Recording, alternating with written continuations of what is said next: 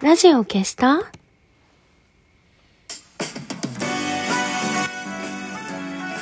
年々ころりよ、おころりよ。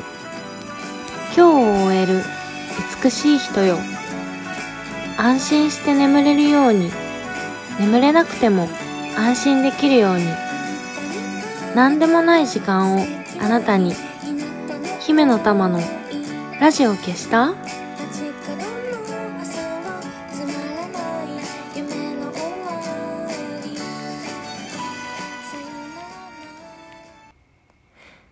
ばんは、姫の玉のラジオ消した？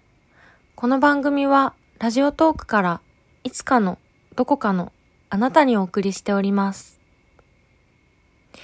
えー、先週末は土日とイベントがあって、なんかその翌日に病院に行ったりしてバタバタしていたら、もうあっという間に金曜日に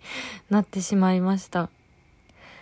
先週の日曜日にやったのは、えー、姫の玉の月例会と呼んでいる月刊地下しか泳げない通信っていうイベントで、たまにラジオでもお話ししたりするんですけど、私がもう何年も大好きな人たちと一緒に、えーシェアしているイベントスペースがあって、普段は東京キララ社という出版社のオフィスになってるんですけど、そこで毎月開催している、まあ、なんというか、なんでもない会です。もともと、なんかこう、友達、ファンの人を、なんか友達をお家に呼ぶみたいな感じで、あのーゆるいイベントができたらいいなと思って、私が、あの、遊び場にしてた RRR のメンバーになって、イベントをやるっていうところからスタートした、あの月例会で、もう何年になるかな ?6、7年ぐらいかな？そんなやったかな？えー、やっている、結構ね、長くやっている会なんですけど、年内でクローズすることに決めて、先月、それを急に発表しました。だから、あと残り、10、11、12と、えー、3回か、あるんですけど、こういう時、なんか、私のファンの人たちってすごく優しくて、なんか何も言わないんですよね。なんか、もちろん寂しいって言ってくれたりとか、またやってくださいって言ってくれる人もいるんですけど、ほとんどの人は何にも言わなくて、まあでも私も私で時々はやるからねって言ってるので、なんかそれでいいみたいな 雰囲気になってて、思ったよりクローズしますって言った時も大騒ぎにはならなかったんですけど、でもなんか毎回楽しくてやってると、本当にこれをやめちゃっていいのかなっていう気持ちになります。もちろんなんか先週の日曜日もなりました。これは遊びに来てくれる人たちのせいじゃないから絶対に気にしないでほしいんですけどクローズする一番の理由は私がそのイベントの前後に寝込むようになっちゃったっていう理由があってなんかやっぱり最大限に楽しくいてほしいしあのみんなに優しくしたいし来てくれた人たちに。でそれができてるかすごい心配だしあとはやっぱり楽しくしてるよっていう私も楽しいよっていうところを見てほしくてまあだか要は元気がないところを絶対に見られたくないなっていう気持ちがあってでなんかそのプレッシャーがすごく強くて実際にやってみると あの普通に楽しいからなんか全く悩むことないんだけど、悩む必要はないんだけど、なんかそれでも毎回律儀に結構始まる前はプレッシャーがすごいかかって寝込んじゃって、でなんか終わったら終わったでなんかその時のプレッシャーに疲れて2、3日ぐったりしちゃうっていうのがあって、でそれは月例会に限った話じゃなくて最近、なんかいつからかわかんないけど、ほとんどのイベントがそうで、で、そうすると、一つイベントに出てただけで、週の半分ぐらい潰れちゃうようになってでこれがあんまり良くないなって思ったのが実はクローズするきっかけだったんですけどなんかやっぱりコロナ前よりイベントに対して気持ちが追いつかなくなってるところがあってだからきっとなんか私はファンの人とファンの人たちとこう人間同士で付き合いたいと思ってなんか人間宣言みたいな感じで地下アイドルをやめてで実際今すごく現場のファンの人たちがいい感じで接してくれているのになんか私の方が多分ちょっとその地下アイドルでいた頃の感じから抜けきれてないんだなと思ってなかなかなんかじゃあ元気がないところを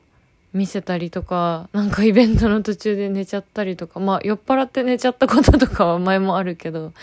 なんか寝てもいいんだよとかそういう風に自分に対して思えない。だからなんかうーんみんなが会社でグーグー寝たりできないのと同じかな。ちょっと違うかな。ちょっと違うか。でもなんかそうそういう感じでで週の半分が潰れちゃうとなんだかんだで毎月23回はイベントやってるから原稿を書く時間がどんどんなくなっちゃってなんか最近はこのラジオをあの日記みたいにしてノートに書き起こしたりとかしていてあとは本当は結構いろんな本を読んでるからそれの読書感想文とかも書きたいしなんか小説にも落ち着いて取り組みたいし出したい書籍も実は今年もう実はね本出るのが決まってるんだけどそれとは別でまだ出したい本もあるしっていうのですごいもうちょっと時間が欲しくてそして今は何よりヨガの先生になりたくてそのために10月からすごい厳しいあのー、クラスが始まるので12月までそれがあってでもうレッスンその指導者養成が終わったらなんかもじもじしてないで早くクラスを開いちゃった方がいいよって自分の先生からは言われてて、なんかまだできないとか言ってると、なんか本当にできなくなっちゃって、なんかその資格、資格っていうか、なんて言ったらいいんだろう。教師としての認定がセンターから出てくるんですけど、なんか本当にペーパー、ペーパーライセンスみたいな感じになっちゃうから、あの、どんどんやった方がいいと言われてて、だからまあ早くて来年の1月とかからヨガのクラスが開けたらいいなと思っててでそれと一緒にイベントを進行するのは多分今の私のなんか気持ちのあり方では無理だなって思っててだから来年はちょっとヨガのクラスに集中してみたくてまあもちろんイベントもちょこちょこ出つつだけど、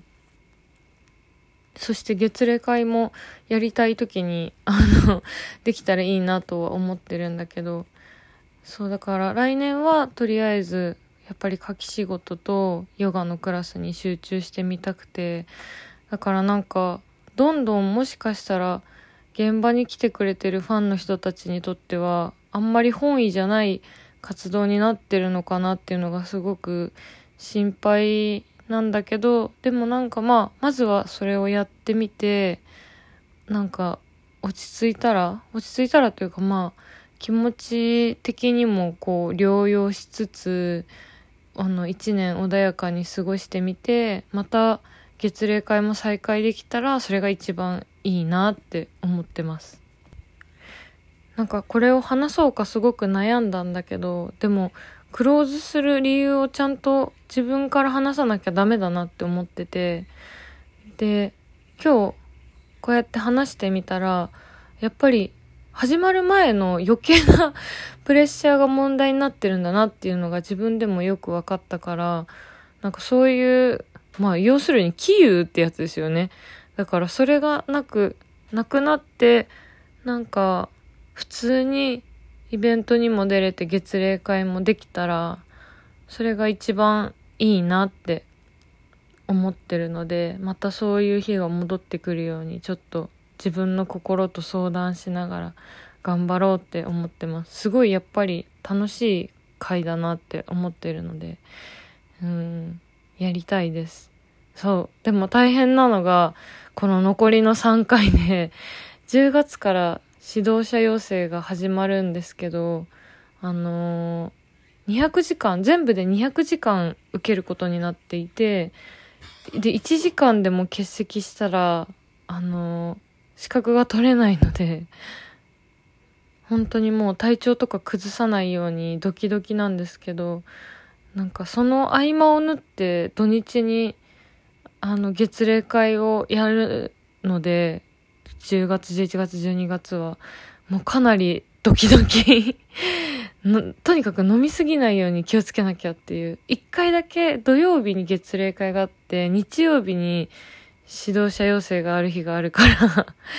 あの、ちょっとどうしようかなっていう。だから12月もね、本当はクリスマスに月例会やってみんなでワイワイしたかったんだけど、クリスマスにその最後のラッシュ、4日間連続で、あの、やるやつ、指導者要請が被ってるので、ちょっと、まあ、大晦日に月例会はずらして、なんか季節外れだけどサンタさんの格好でもしようかなみたいな、サンタさんの格好で新年を迎えようかなと思ってます。なるべくね、みんなに会う機会は減らしたくないなと思ってるので、これからも、えー、楽しく一緒に過ごしてもらえたら嬉しいです。じゃあ、そろそろラジオを消して、えー、今日もイベントなので頑張ります。えー、また会いましょう。